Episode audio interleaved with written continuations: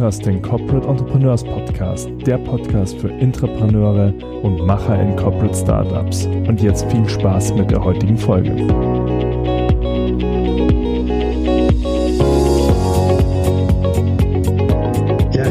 Willkommen zu einer neuen Folge vom Corporate Entrepreneurs Podcast. Heute mit einem ganz, ganz besonderen Gast. Ich freue mich wahnsinnig auf das Gespräch mit Robert Amlo. Robert ist ähm, ein absoluter Intrapreneurship-Veteran und es ist nicht zu wenig gesagt, ihn als Mr. Mediathek zu bezeichnen. Robert, herzlich willkommen. Schön, dass du da bist.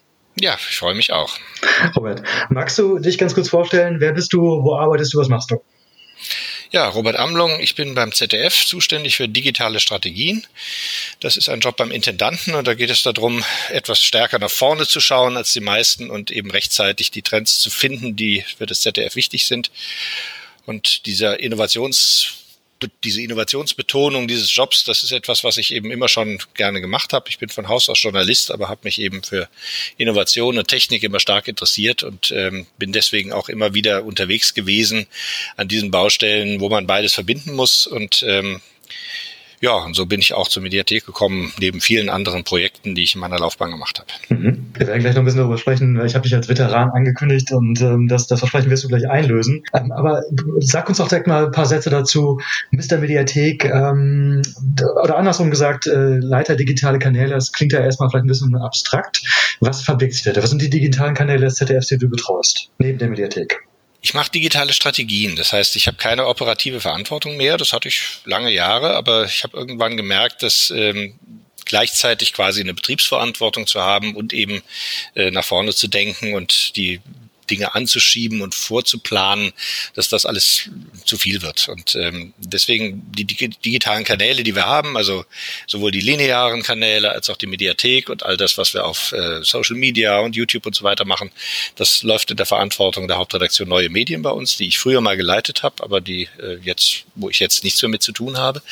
Ähm, ich bin immer nach vorne unterwegs, also überlegen, was kommt Neues, was kommt das, was man eben in ein paar Jahren machen muss. Ähm, und ähm, das bestimmt meinen Alltag. Mhm. Ich muss sagen, ich war ja fast ein bisschen äh, erschrocken, als ich gesehen habe, dass es die ZDF-Mediathek schon seit 2001 gibt. Das ist ja unglaublich lange. Ja, wobei 2001 war es noch nicht die Mediathek natürlich, wie wir sie heute kennen, auch vom Umfang her nicht. Mediathek war ähm, ein Begriff, den ich mitbrachte von Arte, wo ich drei Jahre lang Chef der Nachrichtenredaktion war, von 1998 bis 2000. Und ich kam dann zum ZDF, wurde dort Leiter der Nachrichtenredaktion online, also für die Website, für die heute.de. Mhm. Und wir haben damals schon natürlich viel Video gemacht und ich suchte etwas, wo man die Videos bündeln kann, damit man eben auch ganz gezielt, wenn man eben an Videos interessiert ist, sich die nicht quasi zusammensuchen muss auf den auf der Website, sondern eben einen Einsprungpunkt hat, wo die alle gesammelt sind und das haben wir dann Mediathek genannt. Das war ein Begriff, den ich aus Frankreich kannte, weil dort die meisten öffentlichen Büchereien äh, eben nicht mehr Bibliothek heißen, sondern Mediathek, um deutlich zu machen, dass man eben mehr macht als nur Bücher. Und den Begriff habe ich einfach mitgebracht, weil ich passend fand. Ich kann mir vorstellen, dass der, dass der Widerstand beim, äh, beim Fernsehen relativ groß am Anfang war, zu sagen, hey, wir machen das jetzt online, oder? Wie hast du das damals erlebt, 2001? Naja, das war eigentlich äh, umgekehrt. Also online ist ja aus Sicht des Fernsehens zuerst mal ein Fremdkörper gewesen, gerade in diesen frühen Jahren der, der, der Aktivität. Video ja die Ausnahme war. Das meiste war Text und für einen Fernsehsender, naja Gott, da machte man halt eine elektronische Programmzeitschrift, wenn es hochkam. Also äh, dass das was mit dem Kernprodukt zu tun hat, war ja eigentlich zunächst mal gar nicht so ersichtlich. Und die Mediathek war deswegen für die Fernsehredakteure immer spontan verständlich, weil sie merkten, ach, da geht's ja um Video, ja, das wissen wir ja, wie es geht. Und das ist ja unser Kerngeschäft. Und dann ist ja das Internet für uns plötzlich äh, spannend, wenn man da Video machen kann. Insofern gab es gegen die Mediathek überhaupt keine Widerstände. Das heißt, du bist, äh, hast offene Türen eingerennt, eingerannt mit deiner, mit deiner Idee. Ja, ich habe zuerst mal gezeigt, dass da Türen sind. Ne? Ich meine, das, das äh, gerade in diesen ersten Jahren, ähm, wo auch die Bandbreiten noch nicht so zur Verfügung standen und die Codecs noch nicht so entwickelt waren und das alles noch ruckelte und so weiter, äh, da war natürlich Video noch längst nicht so gesetzt. Es gab ja auch noch kein YouTube und äh, Facebook sowieso nicht und äh, man war einfach darauf eingestellt, äh, im Internet zu lesen. Und ich habe versucht, eben deutlich zu machen mit den Projekten, die wir damals machten, ähm, nee Leute, das, das wird so nicht bleiben. Mit der Breitbandversorgung und mit, mit DSL-Modems, was damals neu war. Und mit all dem kommen Techniken, die tatsächlich richtig Video, so echtes, nicht nur Briefmarken, Ruckelfernsehen, sondern echtes Video ermöglichen. Und ähm, ja, das war ein Vorschlag, der zunächst mal bei vielen einfach außerhalb der Reichweite lag. Das konnten die sich gar nicht vorstellen. Und als sie dann das sahen und merkten, guck mal, das, klappt doch wirklich, das, das, ja, da kommt wirklich Video und das kann man sich auch anschauen, ähm, dann gingen die Türen natürlich auf, äh, weil sie sagten, ja, das, das, das verstehen wir. Das ist etwas, womit wir etwas anfangen können. Mhm. Also ich finde das so ein ganz wichtiger Punkt, den man vielleicht mal wirklich einmal betonen äh, sollte. Das, das ist einfach ein paar Jahre vor YouTube, ne? Deswegen auch so ein bisschen meine, meine äh, ketzerische Nachfrage nach der, nach den Widerständen. Also es ist ja aus meiner Sicht fast unglaublich, ähm, dass ein, ein Unternehmen, jetzt von außen betrachtet wie das ZDF, die jetzt ja nicht unbedingt, vielleicht sagen wir so, als Innovationsvorreiter wahrgenommen werden, direkt gesagt haben, ja doch, das verstehen wir, da haben wir Lust drauf, das machen wir. Also das finde ich, finde ich wirklich beeindruckend. Ja, das ZDF hat eine lange Tradition von technischer Innovation. Ne? Das, äh, die Fernsehsender waren vor 40 Jahren oder so ja irgendwo da, wo heute die großen Interneterneuerer sind. Ne? Das war ja das, das, das neue Medium gegenüber dem Radio damals, ne? dass man eben sagte, guck mal, äh, wir sind jetzt diejenigen, die Bewegtbild können und dass man was gucken kann und eben nicht nur hören kann. Und das hatte äh, als die Firmen gegründet wurden, eine äh, Innovationsbereitschaft mit sich gebracht, wie man sie heute halt von den Internetfirmen kennt. Das gab es im Prinzip in den Frühzeiten in den Fernsehsendern. Und das ZDF hat sich das an vielen Stellen bewahrt. Ne? Das ist äh, natürlich sind wir groß geworden und etabliert geworden, aber in Fernsehsendern und das kenne ich in den anderen Sendern, wo ich war, genauso äh, gibt es immer noch Leute, die aus diesen Traditionen kommen. Und wenn man da äh, günstige Umstände erwischt, kann man durchaus ähm, diese alte Innovationsbereitschaft wieder zum Leben erwecken. Also ganz, ganz, ganz spannender Punkt, denn das äh, verpassen ja ganz, ganz viele Unternehmen äh, dennoch. Ne? Also sind irgendwann Innovationstreiber und werden dann ja, bequem, schläfrig, äh, vielleicht auch zu, zu Erfolgsgewöhnt, verwöhnt und äh, verpassen den Anschluss. Also insofern, äh, ich finde das, empfinde das nicht als Selbstverständlichkeit. Robert, äh, nimm uns, nimm uns vielleicht mal ein bisschen mit äh, weiter auf den Weg. Du hast gesagt, und so ist es ja auch 2001, das ist jetzt lange her, da war am Anfang noch nicht so viel. Ähm, ich glaube, so ein entscheidender Meilenstein war 2007, ja? dass äh, ihr gesagt habt, hey, wir werden jetzt die Hälfte des Programms online stellen.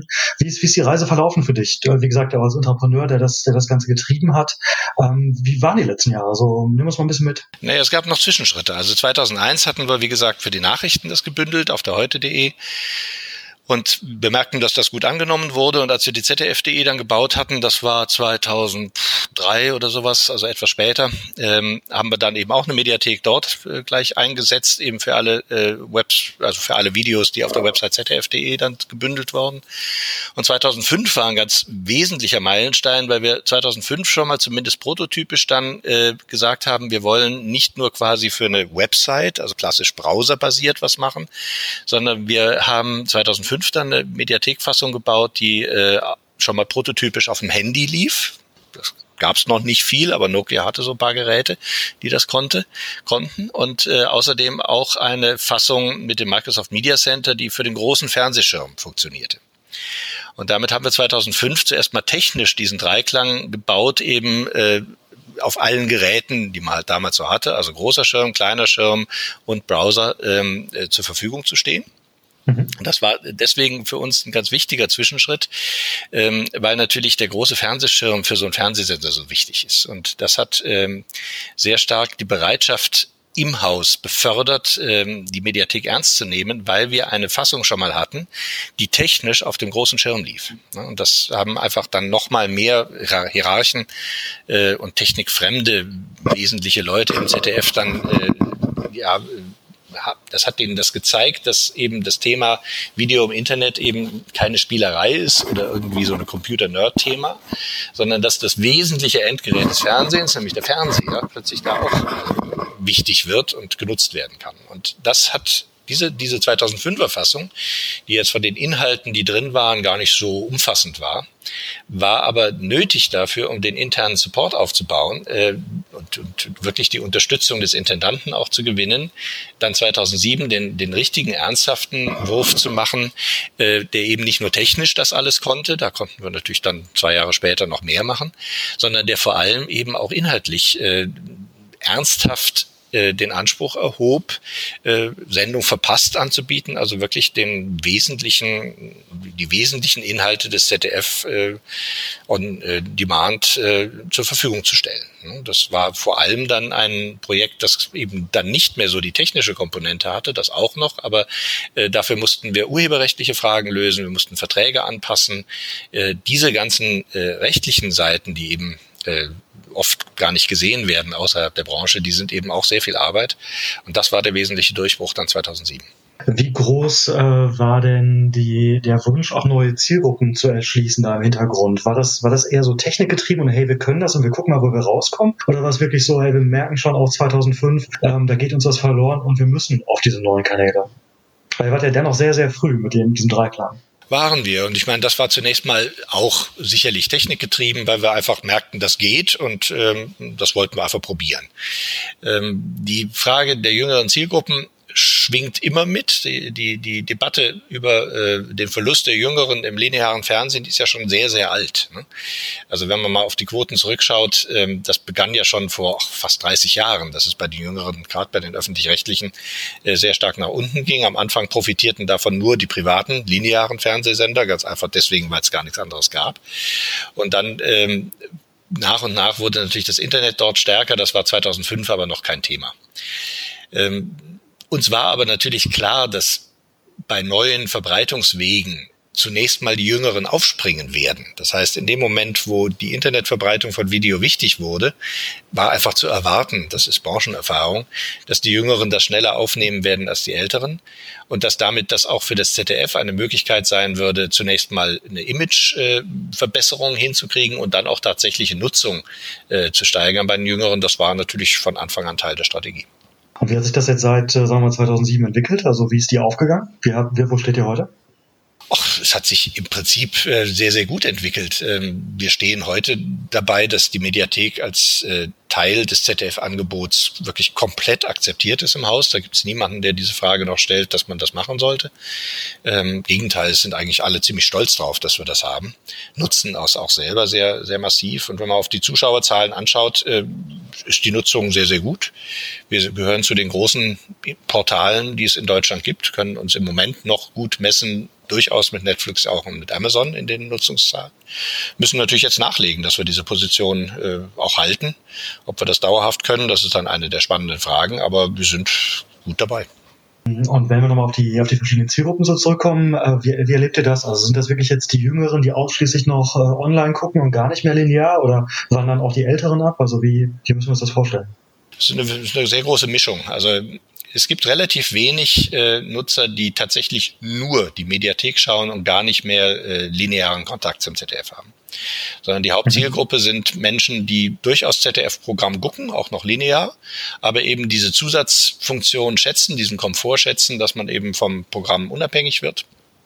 Wir haben im Moment die stärksten Steigerungsraten, was die Endgeräte angeht, tatsächlich auf den großen Fernsehgeräten weil die heutige Generation von Fernsehgeräten eben soweit ist, dass äh, das auch wirklich hässelfrei funktioniert. Also man kommt mit so einem normalen Fernsehgerät heutzutage relativ leicht ins WLAN zu Hause. Die WLANs sind auch äh, normalerweise leistungsfähig genug, dass das klappt. Ähm, und auch sowas wie HBBTV als Standard für die Fernsehnutzung funktioniert inzwischen auch gut, sodass man eben tatsächlich auch die Mediathek auf dem Fernsehgerät richtig einfach nutzen kann. Und da haben wir im Moment die größten Zuwachsraten.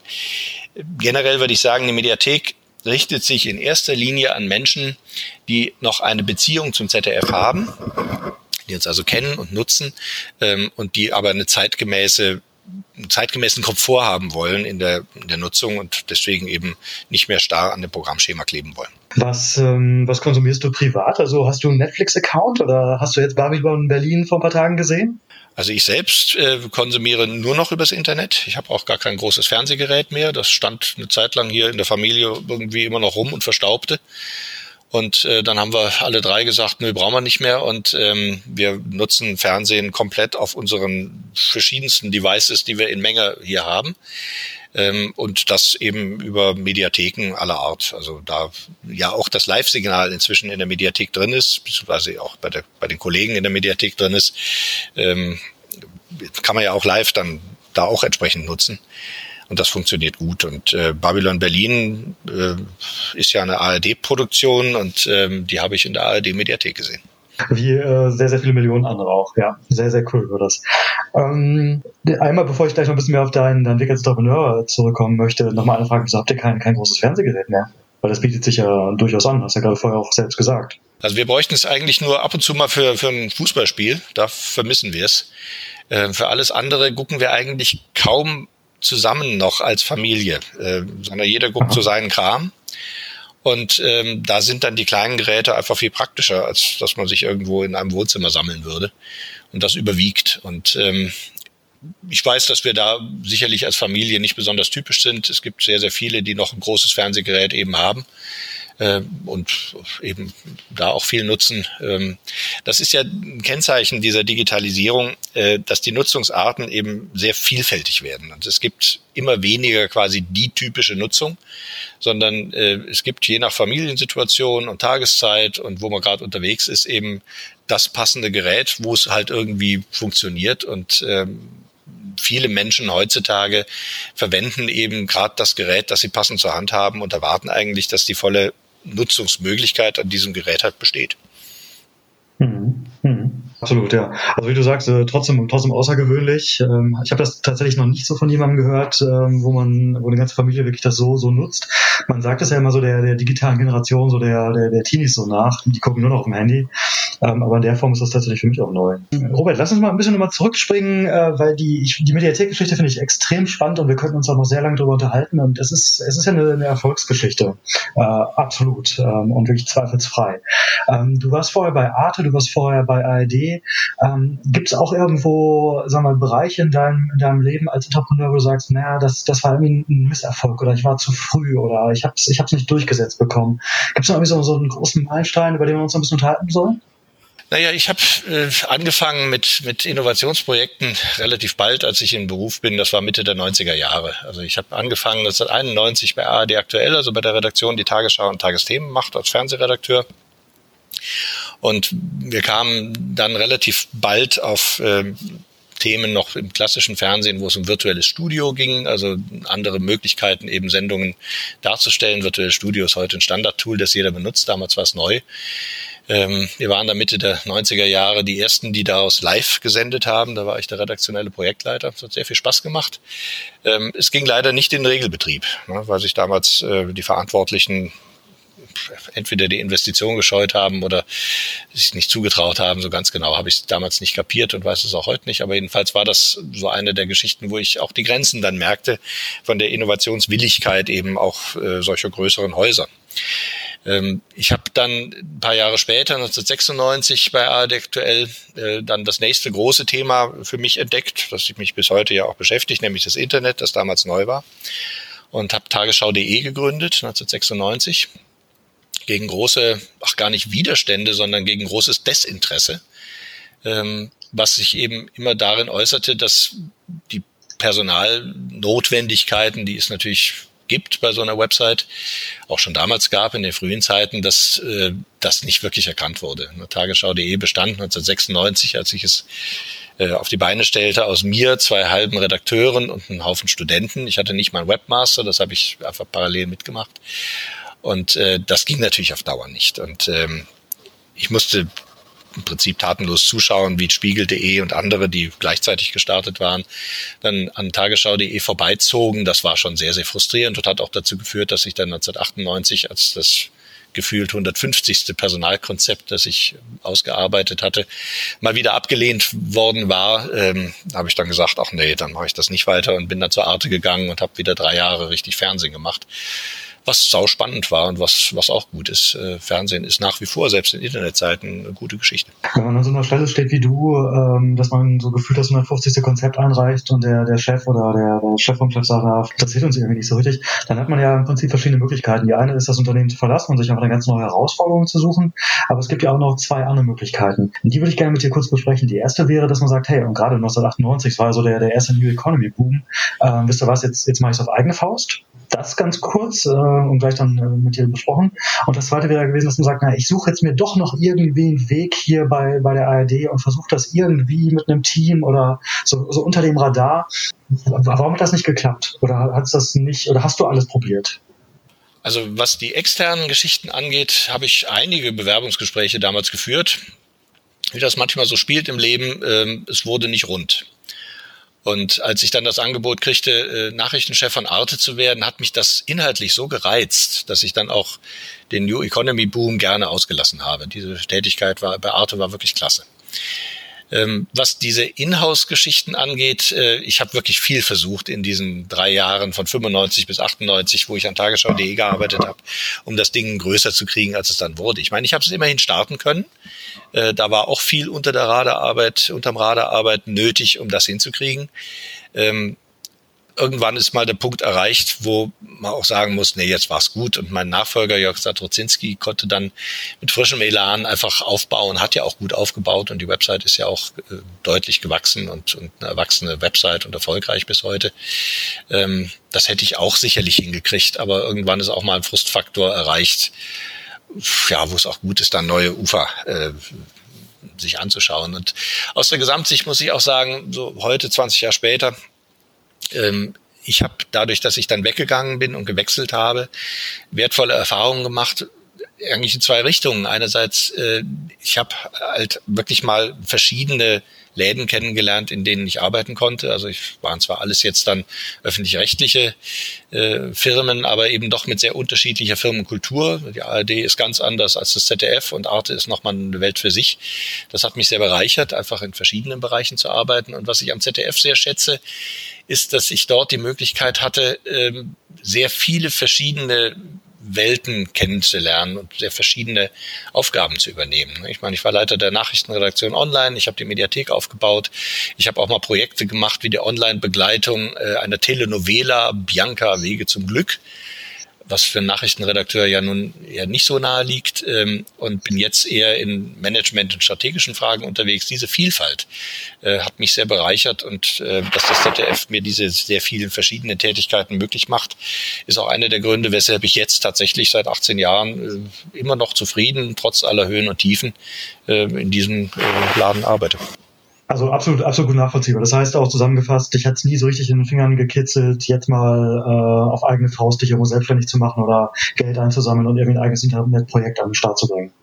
Es hat mich gekitzelt und ich habe immer wieder drüber nachgedacht und dann kamen doch wieder interne Angebote, die so interessant waren, äh, dass ich dann intern weitergemacht habe. Ich meine, die interne äh, Tätigkeit in großen Läden hat ja einen großen Vorteil. Man hat die ganze Infrastruktur dieser großen Firmen, die man nutzen kann. Und in kleinen Startup, wenn man alles halt alleine hochzieht, muss man halt wirklich alles alleine machen und ähm, mit wenigen Mitarbeitern. Und ähm, da ich bei Tagesschau.de ja nun sehr viel selber gemacht habe, habe ich diese Erfahrung quasi auch durchaus innerhalb des Ladens machen können, wie es halt ist, wenn man kaum Unterstützung hat. War dann aber immer noch froh, dass, äh, wenn, was weiß ich, das DSL-Modem, das wir damals benutzten, um bestimmte Materialien irgendwie nach Dortmund zum Provider zu bringen, irgendwie zickte, dass ich aber doch einen IT-Support hatte, der mir in solchen Fällen dann doch helfen konnte. Also ähm, insofern war ich eigentlich immer ganz zufrieden, äh, in großen Firmen zu arbeiten. Ich habe die Schattenseiten natürlich auch kennengelernt, die Schwerfälligkeit, äh, die Bürokratie, das gibt es alles in großen Firmen. Ähm, das muss jeder für sich dann austarieren, äh, wo er sich am wohlsten fühlt. Ein paar Sätze zur, zum Innovationsprozess beim ZDF sagen. Also wenn ich jetzt als junger Kollege bei euch anfinge und ich äh, werde jetzt ein paar Monate da und sagen, hey, ich habe hier folgende Idee. Was würde ich machen? Was wird passieren? Im ZDF fängt es immer damit an, dass man mit jemandem, den man kennt, Mittagessen geht. Ähm, wir sind eine sehr informelle Organisation. Wir haben natürlich Hierarchie und Prozesse und Formulare und alles, aber die wirklich wesentlichen Ideen, die entstehen informell, indem man zunächst mal mit Leuten informell redet. Und das geht am besten beim Mittagessen. Und die Leute, die eine gute Idee haben und was hinkriegen wollen im ZDF, die müssen sich natürlich Verbündete suchen. Ganz alleine schafft man ja nie was. Und diese Verbündeten natürlich sollten in den Stellen sitzen in der Organisation, die man dafür braucht, ne, für das Projekt. Und auf die Art und Weise kann man eine ganze Menge in Bewegung kriegen. Jetzt kenne ich natürlich am Anfang vielleicht noch nicht so viele Leute. Wie, wie würde ich denn, wie würde ich denn an dich oder an, an jemanden, der wirklich hochrangig als Sponsor fungieren kann, wie würde ich an den rankommen? Wie würdest du das machen, wenn du heute ein junger Kollege wärst? Naja, ich habe, ähm, als ich selber neu reinkam, äh, damals eben bei ARD aktuell, ähm, mir Themen gesucht, beziehungsweise die ergaben sich einfach, ähm, äh, wo Innovation möglich war und wo eben keiner drauf saß. Und das hatte meistens damit zu tun, dass es äh, wenige Leute gab und bis heute gibt, die sowohl inhaltlich arbeiten können als auch technisch. Also genau an diesen, an dieser Schnittstelle äh, bin ich ja immer aktiv, weil ich eben nur mal diese beiden Backgrounds habe. Und ich kann nur jedem empfehlen, der selber Innovation äh, vorantreiben will, erstens mal grundsätzlich zu versuchen, interdisziplinär selbst zu denken und sich auch selbst äh, das Wissen aus mehreren Bereichen drauf zu schaffen. Also ein Redakteur, der wirklich nur seine, sein Kerngeschäft des Redaktionellen kann, mag super Arbeit machen können, aber für Innovation ist das eher eine schwierige Geschichte. Und wenn man aber eben mehrere Bereiche drauf hat und ähm, tatsächlich in verschiedenen Bereichen arbeiten kann, dann kann man auch ein Netzwerk relativ schnell aufbauen von Leuten aus diesen verschiedenen Bereichen und damit genau den Kern legen für eine künftige interdisziplinäre kleine Arbeitsgruppe. So würde man das ja in einem Startup auch machen, dass man verschiedene Leute aus verschiedenen Backgrounds zusammenholt, ne, weil man die eben braucht für die digitalen Projekte. Und das kann man intern aber letztlich genauso aufsetzen. Und dann braucht man einen Chef, der das sponsert, der das auch trägt innerhalb der Hierarchie, der vielleicht auch mal einen offiziellen Auftrag organisiert oder zumindest mal irgendwie sagt, okay, ich dulde das, wenn ihr das macht. Und diese Chefs findet man dann in dem Netzwerk relativ schnell, wenn man dann drei, vier Leute hat, die eben da Interesse haben, dann hat einer von denen kennt dann einen Chef, äh, den man da ansprechen kann. Und wenn man eben ganz neu in so einem Unternehmen ist, dann kennt man ja noch keinen. Aber da muss man eben über die Art und Weise in so einem Schnellballsystem eben sich dieses Netzwerk aufbauen und dann ist einer vielleicht schon dabei, mit dem man gerne arbeiten würde, der schon länger dabei ist. Und der kennt dann vielleicht den Chef. Und über eine gewisse Zeit hat man dann selber auch das Netzwerk, dass man auch selber mal jemanden direkt ansprechen kann, der eben über entsprechende hierarchische Macht verfügt.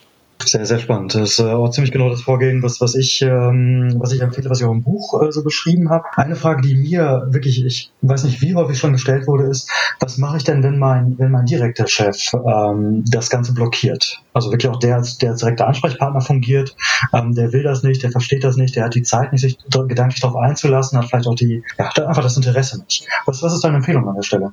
Das ist ein schwieriger, eine schwierige Situation. Also man kann, wenn man Glück hat und der Chef blockiert, weil er es nicht versteht. Also nicht, weil er wirklich aktiv blockiert, sondern weil er es einfach nicht kapiert. Dann kann man natürlich versuchen, ähm, mit viel Diplomatie an den Chef eins drüber dran zu kommen. Und wenn der es dann versteht, dann gibt der dem eins tiefer in der Mitte dann so einen dezenten Hinweis, lass den doch mal machen. Und wenn man menschlich sich selber gut integriert hat in der Firma und jetzt da auch äh, akzeptiert ist, dann kann sowas funktionieren. Ähm, es funktioniert nicht, wenn der Chef ober über einem es nicht versteht und der eins drüber auch nicht, nach meiner Erfahrung. Also zwei Stufen zu überspringen geht eigentlich nie. Wenn man das erlebt, dass also tatsächlich die nächsten beiden Stufen der Hierarchie ähm, nicht wollen oder nicht können oder es nicht verstehen, dann muss man sich was anderes suchen. Absolut sinnvoll. Du bist mittlerweile in einer Position, wo du ähm, das operative Geschäft äh, nicht mehr, ich, sag mal ein bisschen böse, am Bein hast. Ganz, ganz viele junge Entrepreneure sind aber natürlich völlig im, im Tagesgeschäft quasi verhaftet und stellen sich dann immer die Frage, na, wie, wie soll das denn gehen? Wie kann ich denn jetzt so nebenbei noch so ein Projekt irgendwie wuppen? Ähm, da du das ja aus eigener Erfahrung von früher kennst, wie hast du es gemacht? Was ist dein Tipp? Man muss da seine eigenen Grenzen respektieren. Das ist sehr wichtig. Also die Gefahr gerade in Innovationsprojekten ist sehr oft, dass man sich übernimmt. Das ist mir selber auch schon so gegangen. Und dann kommt man in Grenzbereiche auch gesundheitlich, äh, wo man sehr aufpassen muss. Also die Gefahr, sich wirklich äh, zu überlasten mit einem Projekt, das einen dann richtig äh, ja, in den Burnout treibt oder irgendwie sonst gesundheitlich beeinträchtigt, die ist groß. Und das ist es auch nicht wert. Ne? Also da muss man auch seine eigenen Grenzen wirklich so erforschen, äh, dass man sie rechtzeitig dann erkennt und dann auch sagt, nö, es geht einfach nicht. Diese richtige Mischung zu finden eben zwischen, ich treibe mich schon unter Last an das, was ich gern machen will und das äh, und gleichzeitig aber auch zu erkennen, nee, das geht eben nicht und dann nicht mit dem Kopf durch die Wand zu gehen. Ne? Also der Unterschied eben zwischen dicken Brettern bohren und eben irgendwo etwas zu machen, was keine Aussicht auf Erfolg hat. Ähm, diesen Unterschied zu erkennen, ist ganz wichtig. Und das geht nur durch praktische Erfahrung. Da muss man einfach seine Grenzen testen äh, und auch die Grenzen der Organisation testen, in der man ist und eben auch ab und zu dann mal sagen, nö, das klappt nicht. Es wäre ein tolles Projekt, aber es, es klappt eben einfach nicht. Du hast eingangs gesagt, dass ähm, das, was dich am meisten an deinem Job äh, fasziniert und antreibt, der Blick nach vorne ist. Ähm, ich würde mit dir gerne zusammen mal einen Blick nach vorne werfen auf zwei Ebenen. Ähm, die erste Ebene, was, was siehst du an technologischen Trends äh, an dieser Schnittstelle zwischen Video und, und Fernsehen und der neuen Generation? Was siehst du so am, am Horizont auftauchen, so den nächsten drei, vier, fünf Jahren? Was das, was dich im Moment am meisten fasziniert? Also ein Thema, das mich sehr stark beschäftigt, ist Sprachsteuerung. Ich glaube, dass die Mensch-Maschinen-Schnittstelle noch einfach großen äh, großes Potenzial hat, äh, dass das verbessert und erleichtert werden kann. Also wir erleben immer wieder, dass trotz intensive Arbeit an der, an der UX, also der Nutzererfahrung, der Nutzerführung, der Navigation ähm, und entsprechenden Tests und AB-Geschichten und was man da alles macht, um das zu optimieren, man trotzdem immer noch ein Produkt rausbringt, äh, wo der Nutzer dann davor steht und irgendwo hintatscht und immer wieder hintatscht und es passiert gar nichts und die Frustration dann eben auf der Nutzerseite sehr groß ist. Ähm, Sprachsteuerung hat, wenn sie geschickt gemacht ist, ähm, tatsächlich äh, die, das Potenzial, ähm, diesen Prozess doch mal auf eine andere Stufe zu erheben. Das setzt aber voraus, dass die Sprachsteuerung eben nicht so dämlich ist wie in dem durchschnittlichen Callcenter sondern äh, dass die tatsächlich eine natürliche Sprache so richtig äh, versteht. Und bisher war das nicht wirklich der Fall.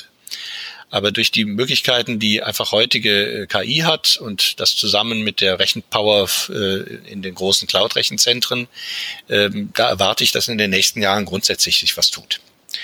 Und das dann ähm, in die Produkte bei uns einzubauen, ist eine Herausforderung, die wir sehen, wo wir auch dran sind. Ähm, das Thema Sprachsteuerung funktioniert ja nur zusammen mit einer deutlichen Verbesserung der Suche weil die Sprachbefehle ja erkannt werden müssen und dann in irgendeine Suchengine münden müssen, die das passende Ergebnis dann rausfiltert. Und äh, das ist noch eine große Herausforderung für uns, das so hinzukriegen, dass das wirklich klappt. Aber wenn es denn klappt, ähm, wäre es äh, eine Erleichterung, die sicherlich äh, dann auch nochmal die Nutzung nach oben treiben würde. Ja, sehr, sehr, sehr spannendes Thema. Ähm, die, die zweite Ebene, auf der ich dir im Prinzip die gleiche Frage stellen möchte, was ist dein Blick nach vorne, ähm, bezieht sich auf die Veränderung der Arbeit. Ähm, du bist ja jetzt seit ja, über 20 Jahren als Entrepreneur auf verschiedenen äh, Stufen unterwegs. Ähm, erlebst du, dass sich die Arbeit verändert? Erlebst du, dass dieses Entrepreneur-Thema, Startup-Thema in, in Corporates äh, größer wird und wo siehst du uns da in ein paar Jahren? Ich glaube schon, dass die Bedeutung dieses Themas zunimmt, weil wir halt eben überall einen relativ großen Veränderungsdruck haben. Und ähm, dieser Veränderungsdruck, ähm, ist, da geht es ja nicht nur um Innovation, es geht teilweise auch schlichtweg um Veränderungen einem neutralen Sinne. Also äh, da muss man gar nicht was Neues machen, man muss nur manchmal Sachen anders machen, äh, auf jeden Fall sich reorganisieren, Arbeitsabläufe verändern, äh, Kommunikationsbeziehungen verbessern, über Hierarchien nachdenken, Strukturen verändern. Also ein, ein Haufen äh, wirklich von Change-Themen aller Art. Und äh, das Thema Entrepreneurship ist für mich ein Unterthema dieses großen Change-Begriffes, ne? weil ähm, die Frage ist ja oft bei großen Organisationen, äh, wo kommen denn die Ideen her, wie man es denn anders machen könnte? Und die kommt in vielen Fällen in so einem doch recht kreativen Haus wie dem ZDF noch aus den Bereichen, die produktorientiert arbeiten, aber halt nicht immer und auch nicht immer genügend. Ne? Das heißt, man muss gleichzeitig gucken, dass man äh, neben dieser äh, quasi intrinsischen Erneuerungen, die die Bereiche selber auf die Reihe kriegen, auch äh, Innovation zulässt, äh, die wirklich quer geht, die, die Elemente reinbringt, die man einfach innerhalb der Strukturen gar nicht denken kann. Und das kann einerseits dadurch gehen, eben, dass wirklich äh, Intrapreneurship in dem Sinne ermöglicht wird, dass Teams einfach mal im Haus ähm, ermutigt werden und den Freiraum kriegen und, und die Autorisierung kriegen, mal was völlig anderes zu denken und zu machen und zu versuchen. Wobei dann immer die Frage ist, wie kriegt man das quasi in den Normalbetrieb dann wieder überführt. Die andere Variante ist, die wir auch durchaus machen bei uns, ist, dass äh, quasi die Innovation gar nicht im Haus passiert, sondern beauftragt äh, bei irgendeiner externen Firma sein, das kann wirklich jemand am Markt sein. Wir haben aber auch Produktionstöchter, die wir ganz gezielt auch für diese äh, Aufgabe nutzen, dass die mal was Innovatives machen, was wir intern gerade nicht gestemmt kriegen. Auch dann stellt sich wieder die Frage, wie kriegt man das quasi rückimportiert in die Organisation?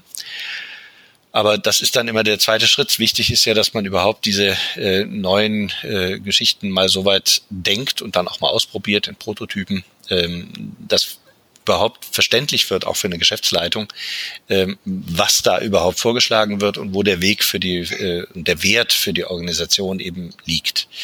Wie man es dann schaffen kann, eben, wenn man das mal geschafft hat, dann zu sagen, wir gehen jetzt an die nächsten großen Schritte ran, wirklich große Bereiche der, der Organisation insgesamt zu verändern, ist dann die große Herausforderung, die dann kommt, wo wir auch im ZDF an einigen Stellen jetzt auch konkret stehen. Und das ist, denke ich, dann auch für die meisten auch Wirtschaftsunternehmen außerhalb der Medienbranche dann der Lackmustest, ne, ob es halt gelingt, ne, ob man halt wirklich so viel Veränderungen umsetzen kann, dass man äh, am Schluss sagt, wir sind wieder quasi mit der Umwelt und den veränderten Nutzungsbedingungen und den neuen Produktionsmöglichkeiten der digitalen Welt soweit äh, ja äh, in der gemeinsamen Orientierung, dass die Organisation dann eben auch mit ihrer Umwelt wieder bedeutungsvoll interagieren kann. Ja, Robert, ich sehe, wir könnten äh, noch stundenlang weitersprechen. Es ist wahnsinnig, wahnsinnig spannend. Äh, du hast so viel erlebt, ähm, hast so viele Insights. Ähm, wir nähern uns leider dem Ende. Ähm, an euch da draußen, wie in jeder Folge, wenn ihr Fragen habt, ähm, also wenn der Wunsch da ist, dass wir nochmal eine zweite, eine zweite Anschlussfolge machen, ist das eine Option. Wenn euch aber dezidiert nochmal äh, einzelne Fragen interessieren, ähm, dann stellt sie uns in den Kommentaren. Wir geben es an Robert weiter und werden versuchen, die ja nochmal im Nachgang zu beantworten. Ähm, Robert, zum Abschluss, schnelle Fragerunde. Ergänze mal bitte die drei folgenden Sätze für mich. Erstens, Innovation ist für mich ein Lebenselixier. Sehr schön. Eine echte Fehlerkultur kann nur gelingen, wenn? Wenn alle bereit sind, Fehler zu machen. Magst du noch einen zweiten Satz hinterher schieben? Naja, die, die Frage ist immer quasi, äh, gelingt es zu tolerieren, dass ein Fehler nicht bestraft wird? Mhm. Wenn das gelingt, dann hat man auch eine Fehlerkultur. Viel zu oft werden Fehler bestraft. Und der dritte Satz, was treibt dich jeden Tag an? Neugier. Sehr schön. Hast du noch, wir haben jetzt schon sehr viel über Tipps und so weiter gesprochen, an angehende Corporate Entrepreneure. Ähm, hast du noch irgendwie einen, einen Herzenstipp ein, den du unbedingt loswerden möchtest? Naja, ganz wichtig ist, sich nicht entmutigen zu lassen. Rückschläge gehören dazu ne? und äh, es immer wieder zu versuchen und ähm, aber dabei nicht dieselben Fehler zu wiederholen. Das ist das, was äh, am Schluss dann das Gelingen bringt. Sehr schön. Gibt es noch besondere Bücher oder Ressourcen, die dich auf deinem Weg irgendwo begleitet haben, wo du sagst, hey, wenn sich jemand mit Entrepreneurship gerade auseinandersetzt, das ist die Seite, das ist das Buch, noch irgendwas, was dir einfällt? Also sehr stark beeinflusst hat mich Ed Schein, der äh, alte Professor im MIT, über 80 inzwischen, der eben einer der Doyen ist der Organisationsentwicklung. Und der Mann hat über 60 Jahre praktische Erfahrung mit Change. Ähm, ich habe auch ein Seminar bei ihm mal eine Masterclass machen dürfen. Ähm, das kann ich nur sehr empfehlen. Die Bücher sind klasse und äh, er bringt einfach die Perspektive aus 60 Jahren in eine äh, Firmenkultur und eine Diskussionskultur, die wir heute haben, die viel zu kurzfristig ist. Ne? Wir denken immer nur über irgendwie die letzten zwei, drei Jahre und den, den letzten Hype und das Internet erfindet alles neu. Und wenn man dann Ed Schein zuhört, merkt man, ach nee, es gab vieles schon, auch früher vor dem Internet, was durchaus vergleichbar ist mit den heutigen Entwicklungen. Und die Entwicklung der Menschheit ist dann doch ein bisschen länger als nur irgendwie das, was gerade in fünf Jahren passiert. Sehr schön. Werden wir in den Show Notes verlinken. Robert, wo, wo findet man dich? Bist du auf Social Media aktiv? Wo können Leute mit dir in Kontakt treten? Also die äh, einfachste Möglichkeit ist auf Twitter, at Robert Amlung. Äh, auf Facebook findet man mich auch äh, und natürlich auf den üblichen äh, LinkedIn, Xing und so weiter. Und wenn ihr das nächste Mal die ZDF-Mediathek vielleicht sogar heute Abend euch anguckt, dann denkt ihr wieder mal an Robert und die sehr, sehr spannende Geschichte der Entstehung der Mediathek. Ähm, Robert, es hat mir mega, mega viel Spaß gemacht. Es war ein äh, sehr, sehr aufschlussreiches und spannendes Interview. Wie gesagt, ich könnte noch Stunden mit dir weiterreden. Wir haben ja auch im Vorfeld schon sehr, sehr lange geredet. Ähm, super, super spannend. Vielen Dank, dass du dabei warst und ähm, vielleicht gibt es noch eine Fortsetzung. Würde mich sehr freuen. Ja, sehr gerne. Danke. Wenn du dich jetzt mit anderen Corporate Entrepreneuren vernetzen möchtest, dann komm doch in unsere Community. Den Link dazu findest du in den Show Notes.